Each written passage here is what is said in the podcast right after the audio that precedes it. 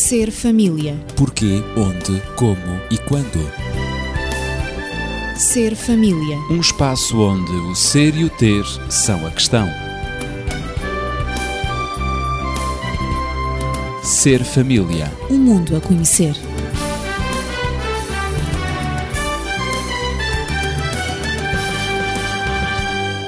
No ano de 2006, em Portugal, morreram 39 mulheres mortas pelos seus companheiros e 43 ficaram gravemente feridas. São números que nos fazem pensar. E na maioria dos casos, a agressão física está por detrás destas mortes. No entanto, a agressão psicológica é também uma forma de violência que reveste formas subtis e até camufladas para atingir os seus fins e irradiar os seus efeitos que se traduzem em ondas sucessivas de agressividade entre os cônjuges. Eu estou acompanhado, como habitualmente, de Natividade Lopes na Pedagogia e Daniel Esteves, médico e terapeuta familiar. E tenho algumas questões que foram colocadas pelo nosso auditório e selecionamos entre elas uma que apresenta o seguinte quadro. Sempre que peço ao meu marido para sairmos à noite, depois do jantar, para um passeio higiênico, responde-me que os pais dele nunca tiveram esse tipo de atitude e que nem por isso gozam de menor saúde e diz que são ideias que não passam de modas perfeitamente desajustadas à vida moderna e que não corre atrás dessas coisas. Ora, eu creio precisamente o contrário, que sair à noite para andar durante uma meia hora revigora o organismo, proporciona uma melhor qualidade de sono, além de possibilitar um tempo de diálogo entre nós como casal. Sinto a atitude do meu marido como uma violência psicológica sobre mim que, confesso, me desagrada muito. Sabendo ele que eu não devo sair sozinha à noite porque não cede e me acompanha? Pergunta a nossa ouvinte. E depois acrescenta: prefere ficar agarrado à televisão. Não consigo convencê-lo. Não sei como lidar com esta situação. Por favor, ajudem-me. Ora, aqui está este pedido eh, desta ouvinte e qual será a nossa resposta, analisando exatamente a situação. Natividade. Esta ouvinte, ao falar de violência psicológica, penso que talvez ela não tenha uma compreensão muito concreta, muito exata do que é a violência psicológica e talvez fosse oportuno neste programa falarmos um pouco do que é a violência psicológica, Exato. porque assim a nossa ouvinte em poderá, em que consiste, poderá compreender melhor a sua verdadeira situação. É interessante, ela revela os seus sentimentos, ela diz a maneira como se sente, ela é discreta, franca, portanto, na exposição da sua situação e do seu problema, e ela pede ajuda. Vamos assim começar por tentar ajudá-la já a definir o que é a violência psicológica. Ora, a violência psicológica consiste num comportamento que não é físico, é psicológico, um comportamento específico por parte do agressor. Assim como existe a violência física, em que o agressor agride fisicamente a sua vítima, neste, neste aspecto da violência psicológica, portanto, o agressor procura atingir psicologicamente a sua vítima.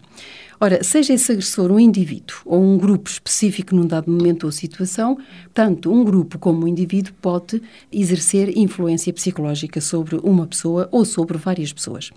Muitas vezes, essa violência psicológica transmite-se por um tratamento desumano, consiste num tratamento desumano. E eu vou dizer alguns de, de, uhum, desses tratamentos de atitudes desumanos. desumanas, tratamentos desumanos. A rejeição é um deles. Uhum. A depreciação e, portanto, rejeitar uma outra pessoa, um filho, um, o cônjuge, o casal, é de facto não dar importância àquilo que ele diz, portanto, estar numa desintonia completa. Rejeita a pessoa, não lhe agrada, passou realmente a não se sentir muito bem na por sua atitudes companhia. E palavras, por faz atitudes, sentir ao palavras, outro que o está a rejeitar. Olhares, exatamente. Hum. E que o deprecia. Deprecia e torna-se indiferente. A indiferença, hum, a indiferença, é também uma agressão, portanto, psicológica. psicológica. Para não entrar, esta é muito mais violenta, a discriminação, não é? Uhum. O desrespeito, a punição. Isto acontece muito em relação ao casal, punir o cônjuge com vinganças. Castigar o Precisamente outro. aquilo que o cônjuge pede, aquilo que ele gosta, ele contraria sempre, o outro contraria sempre, diz que não gosta, diz que não pode ser, cria toda a espécie de dificuldades aos gostos, às solicitações do seu cônjuge, é uma maneira que ele encontra de o punir. E, portanto, a violência psicológica tem punições, mas punições exageradas, que muitas vezes uhum. não são meramente psicológicas, mas também físicas. E, e, claro que podem ser uma grave, consideradas uma, um grave tipo de violência psicológica. Mas esta violência agressões. psicológica, deixa de dizer-me que muitas vezes não deixa inicialmente marcas visíveis no indivíduo, pois não? Sim, eh, inicialmente não deixa, mas essas marcas... Essas podem marcas levar a, a graves estados de frustração psicológica, de frustração psicológica. e até emocional. Exatamente, é? exatamente. Ora, muitos desses estados podem tornar-se também irrecuperáveis no indivíduo.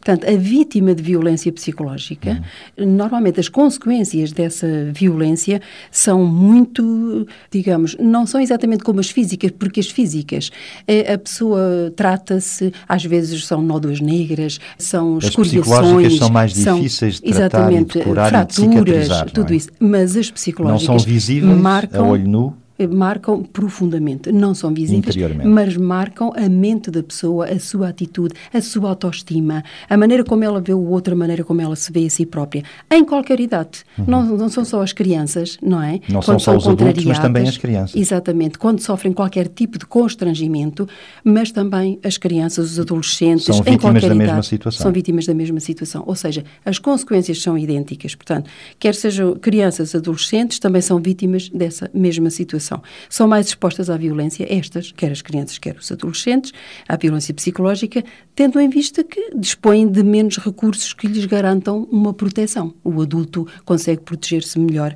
em relação à violência psicológica. Ora, o ambiente familiar e a escola têm sido locais que são mais reportados no que diz respeito claro. à, à pesquisa, não é? Como ambientes que propiciam precisamente essa violência. Quer pais, quer também parentes próximos podem desencadear uma situação de conflito de uma situação de que, de alguma maneira, pode gerar violência psicológica. Na família, na escola, os colegas, os professores ou mesmo o sistema escolar podem ser também causadores de situações de constrangimento. É situações que nem sempre podem ser etiquetadas de violência psicológica, que por vezes não passam de meros constrangimentos. Ora, mesmo indivíduos adultos podem sofrer as mesmas consequências danosas, como dissemos. Portanto, claro. a violência psicológica pode ser exercida em qualquer idade, sobre qualquer pessoa, de qualquer sexo, em qualquer situação, mas as consequências são efetivamente as mesmas para todos. Doutor Daniel, também estes casos de conflito entre casais e no seio da família e estas dissensões podem causar perturbações eh, de ordem psicológica ou violência psicológica? Sim. E eu gostaria de dizer que aquilo que vou dizer a seguir, e uhum. desculpe-me a construção deficiente da frase, não está diretamente ligado, portanto, ao caso que estamos a tratar. Exato, exato. Está mais ligada à exposição teórica que foi iniciada pela Natividade e que nós vamos continuar para depois então podermos para compreendermos, para regressar portanto, ao caso. ao caso. Muito bem. Portanto, eu gostaria de chamar a atenção para aquilo que poderíamos chamar o assédio moral. Uhum. Ou seja, aquela atitude em que alguém tem o desejo de assumir ascendente sobre o outro, humilhar o outro e, portanto, fazer sentir o seu poder sente prazer em expressar, em fazer sentir o seu poder sobre o outro. E reparem que, normalmente, este tipo de atitudes são atitudes de pessoas que, inclusive, precisam ter uma corte, precisam ter um grupo de suporte e que a sua atitude seja visível nesse grupo seja o marido, e enfim, na expressão, na forma de abertura do nosso programa hoje, os maridos não saíram muito beneficiados da fotografia, não é? Pois não. Pois não, saíram, não. Mas seja o marido, seja a esposa, vão junto dos amigos, junto dos conhecidos, junto dos colegas, a expor os casos que têm, os problemas que têm no seu relacionamento familiar, a expor a sua vertente para que haja sempre quem diga: Pois, tu tens razão, realmente não há direito, isso não deveria ser assim assim, eles sentem-se fortalecidos, Sentem que, portanto, têm toda a razão de ser para a expressão da sua vontade, da sua autoridade, digamos assim. Têm necessidade de ter defensores. Têm necessidade de ter defensores. Advogados. Portanto, acaba por ser um problema que se alarga. Cria, portanto, um âmbito mais alargado de ação. Ora, normalmente o indivíduo que faz o assédio moral é um indivíduo que tem uma certa tendência para o abuso do poder. Isto quer dizer, não vai ter em conta, não vai respeitar os direitos do outro. Portanto, ele, os seus direitos e as suas necessidades, entre aspas, sobrepõem-se aos direitos básicos do outro. É uma forma de egoísmo também. É uma forma de egoísmo. O egoísmo estará na base, portanto, claro. disso. Talvez uh, até para se sentir mais forte do que realmente é. O que quer dizer que esse indivíduo, no fim de contas, é fraco. É fraco, claro. É um claro. indivíduo que precisa a todo momento de ter evidências que lhe permitam dizer, afinal, eu sou forte. É eu, muito... afinal, sou capaz, eu claro. tenho força, eu tenho poder. E para isso humilha o outro. Humilha o outro. Para que ele possa subir. Portanto, é um indivíduo que acaba por ter uma certa insegurança em relação a si próprio, não se sente capaz, mas quer fazer sentir a sua capacidade através da diminuição do outro. Portanto, é um indivíduo difícil de suportar, quer nas relações, por exemplo, familiares, que é o caso que temos estado a tratar, quer, por exemplo, também nas relações profissionais. Alguém que atinge uma posição de chefia com este tipo de características, normalmente é um mau chefe. Claro, é difícil poderá de lidar. Ser, poderá ser chefe, mas nunca será um líder.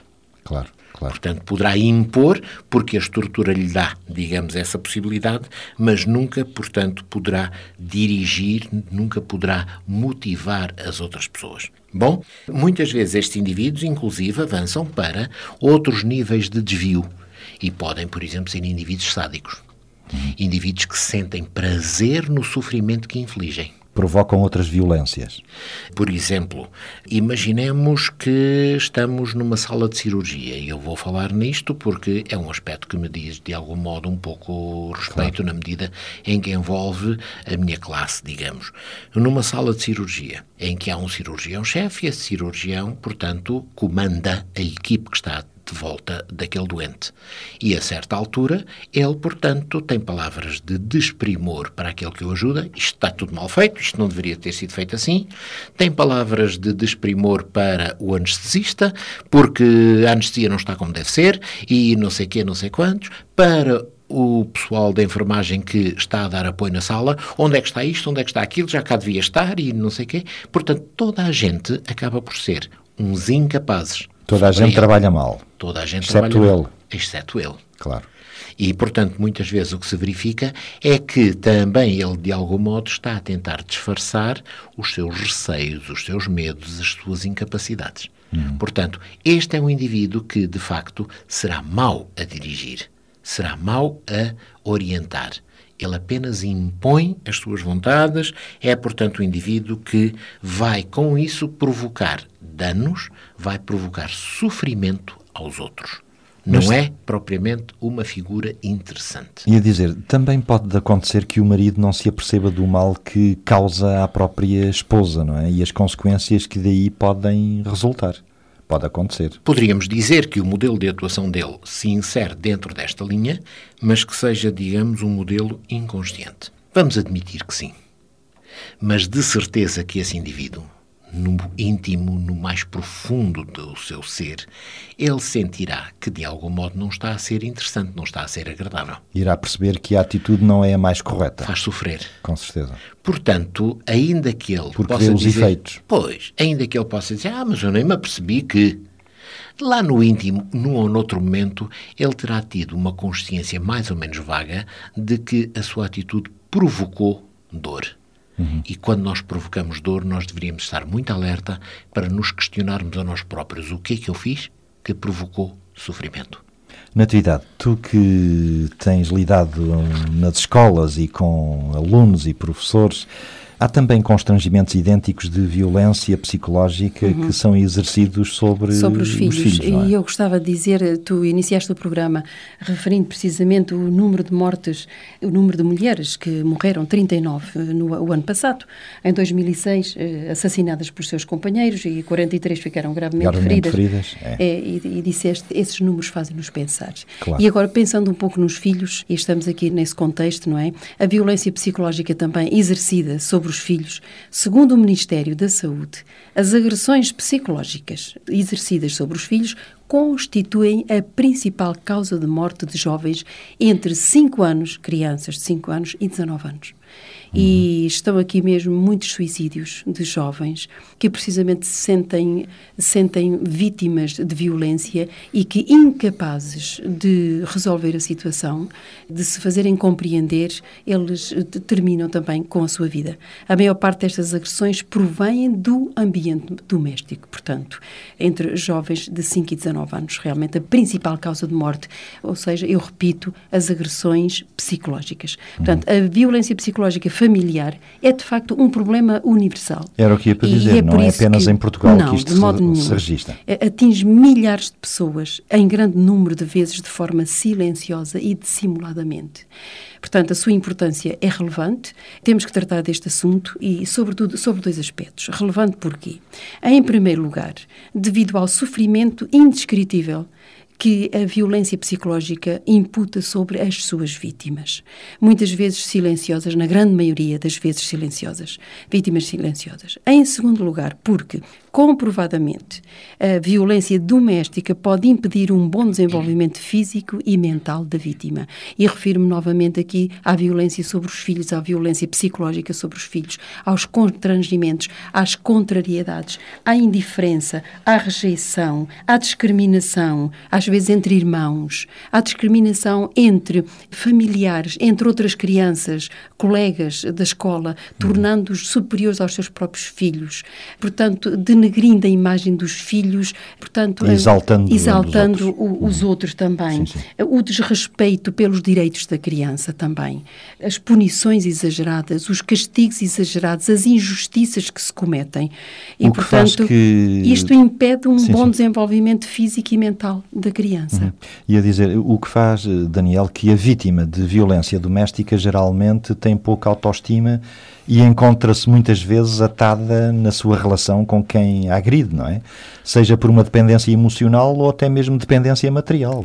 Sem dúvida, e a evolução da sociedade hoje tem diluído um pouco a questão da dependência material porque no passado a mulher estava inibida de ter uma carreira, de ter sustento próprio e, portanto, dependia do seu marido para tudo até para poder sobreviver. Hoje é. já não é bem assim. Claro. O que faz com que ela possa expressar também o seu desagrado e a sua frustração de uma forma mais direta quando a situação assim o exige. Uhum. De qualquer maneira, estes quadros de violência, porque são repetitivos, também portanto, por parte do agressor, também são depois quadros que levam a comportamentos repetitivos por parte da vítima. A vítima muitas vezes tende a defender-se e depois vai criar, de algum modo, também mecanismos emocionais de defesa. Nós todos sabemos como, muitas vezes, as vítimas, por exemplo, de raptos, e quando são sujeitas a uma pressão muito grande de que podem ser mortas porque estão dependentes de que alguém no exterior pague um resgate ou deixe de pagar ou que faça ou deixe de fazer e todos nós sabemos desses casos em termos de luta política e luta, portanto, luta, enfim, crime organizado, essas pessoas muitas vezes acabam por criar um envolvimento emocional com o próprio raptor. Exato. E houve um caso no passado que foi, portanto, muito, muito badalado na comunicação social em que isso aconteceu. Uhum. E quando essa, entre aspas, vítima foi liberta, ela disse: Não, não, não, não, eu quero é continuar com ele. Uhum. Porque criou uma dependência emocional, emocional em relação àquela figura dominante. Ora, no lar, na violência doméstica, isto também acontece. Acontece. A pessoa cria uma dependência emocional em relação à figura dominante, ao agressor, e o que acontece é que, muitas vezes, quando a agressão para ou deixa de continuar, fica descontinuada, também essa pessoa se sente digamos, insegura, se sente de algum modo afetada, porque todo o seu estilo, todo o seu edifício mental de reação era para fazer face à agressão continuada. Ela deixa de existir e agora a pessoa não sabe como agir. Por isso é que nós estamos perante um quadro que é chamado, em termos, portanto, técnicos, de codependência. É o que se passa, por exemplo, também com os alcoólicos. E muita Exato. da violência doméstica está relacionada com o alcoolismo. Com o alcoolismo, exato. O indivíduo é alcoólico, o indivíduo agride, o indivíduo promete que nunca mais vai fazer, outra parte, porque precisa desse indivíduo, quanto mais não seja em termos emocionais, acredita, mas a, a agressão volta a repetir-se. Essa outra parte sente-se traída, sente-se, portanto, afetada, sente-se diminuída, frustrada, mas depois acaba por não ser capaz de entrar em comportamentos de ruptura. E se tratamos o alcoólico, temos que tratar aquele que estava dependente do alcoólico, claro. o tal co-dependente. Uhum. Por isso é que a terapia não é apenas a terapia para, digamos, o doente físico, mas é a terapia também para aqueles que emocional e psicologicamente foram vítimas desse doente físico. Mas o próprio agressor muitas vezes é vítima de uma dependência, neste caso do alcoolismo. Pode ser do alcoolismo, pode ser de outras drogas, claro, claro. portanto, ele será, entre aspas, o resultado disso. Exato. ou será o resultado do padrão social que interiorizou. Uhum. Que vem, portanto, de gerações anteriores. Vejamos, se numa geração anterior, e isto era vulgar e ainda, talvez ainda seja demasiado vulgar para aquilo que gostaríamos que acontecesse, se numa geração anterior o indivíduo sabia que o homem deveria, portanto, entre aspas, maltratar a mulher, ele vai fazê-lo convencido de que está a ter o melhor dos procedimentos. E, portanto, de um momento para o outro dizer-lhe, mas isso não pode ser assim. Isso vai ser para ele quase que um anátema, vai ser para ele quase que uma expressão sem sentido. Pois. Não pode, mas não, as coisas não eram assim. Sempre se pensou que o homem devia mandar, que o homem devia fazer. Uhum. E não propriamente que o homem deveria respeitar, que o homem deveria, inclusive, negociar as suas, os seus conceitos, as suas atitudes com a outra parte.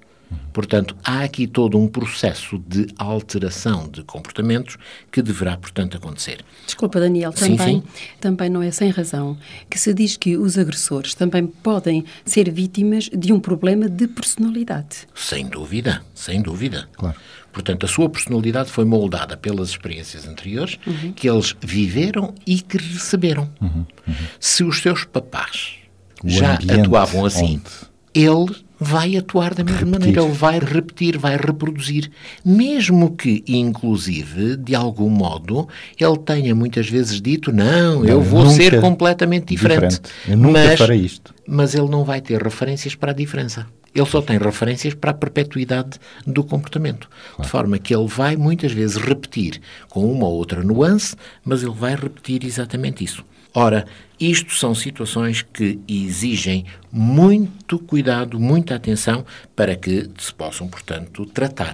Não apenas o tratamento numa das pessoas, mas o tratamento em todo o seu círculo social em toda a sua família. Ora, para entrarmos na fase final da nossa conversa de hoje, eu lembro que os números estatísticos revelam que a violência física tem consequências drásticas que se traduzem em perdas de vidas, conforme anunciámos no início do programa.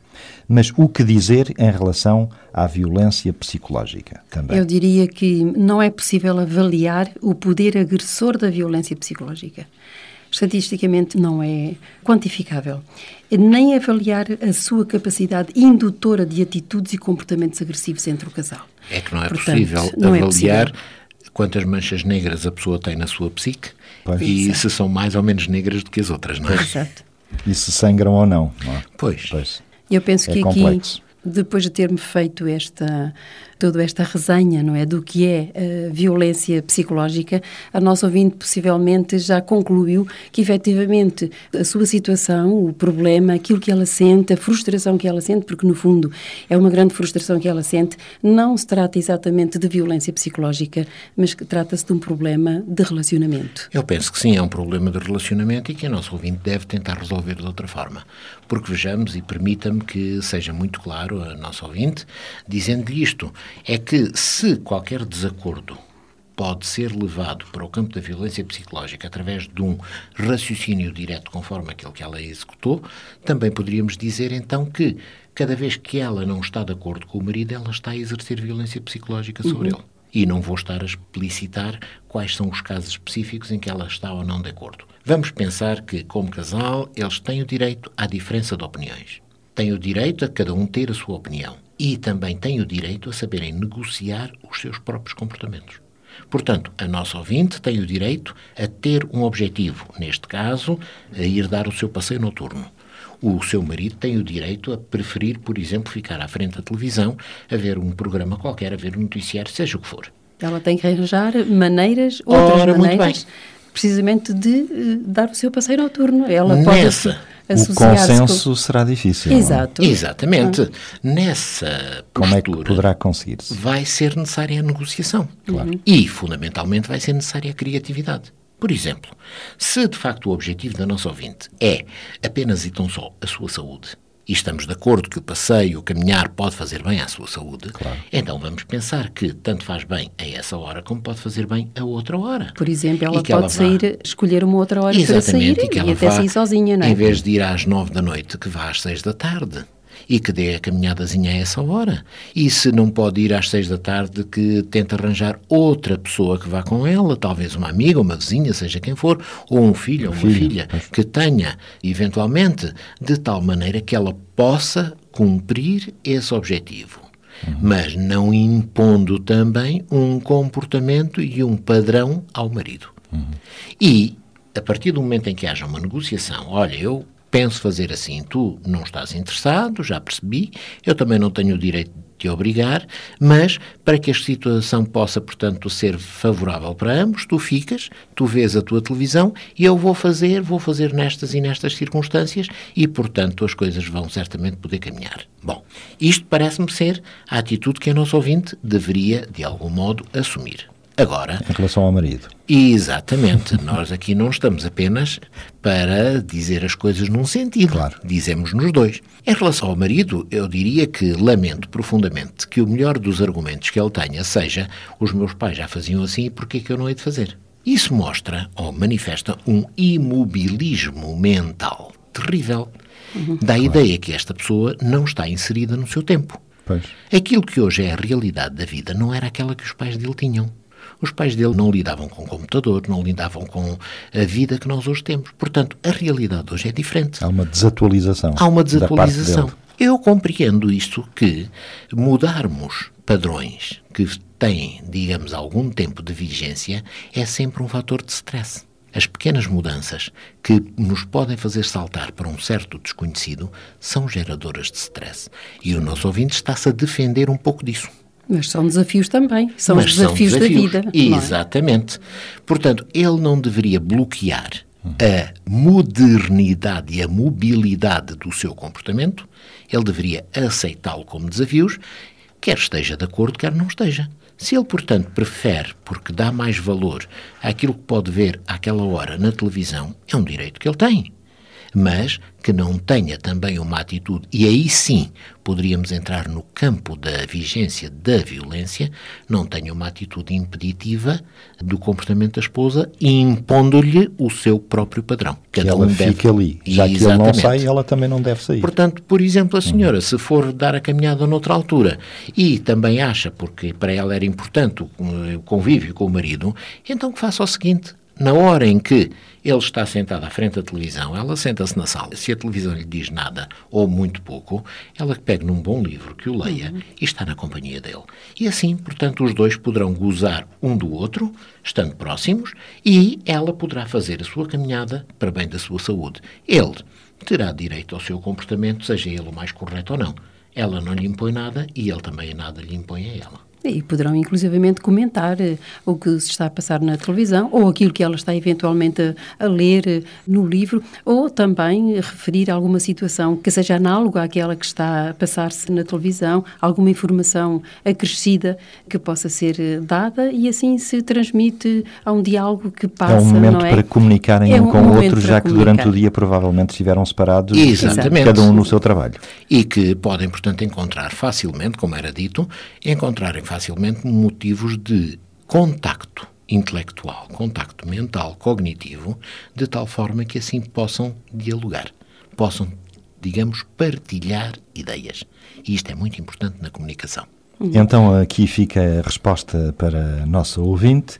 Pensamos ter atingido o objetivo. Agradecemos a Natividade Lopes na Pedagogia, Daniel Esteves na Terapia Familiar. E lembro que, se nos desejar contactar, poderá fazê-lo através dos telefones 219-106-310. Nós voltaremos na próxima semana, se Deus quiser. Seja feliz. Ser família. Porquê, onde, como e quando. Ser família. Um espaço onde o ser e o ter são a questão. Ser família. Um mundo a conhecer.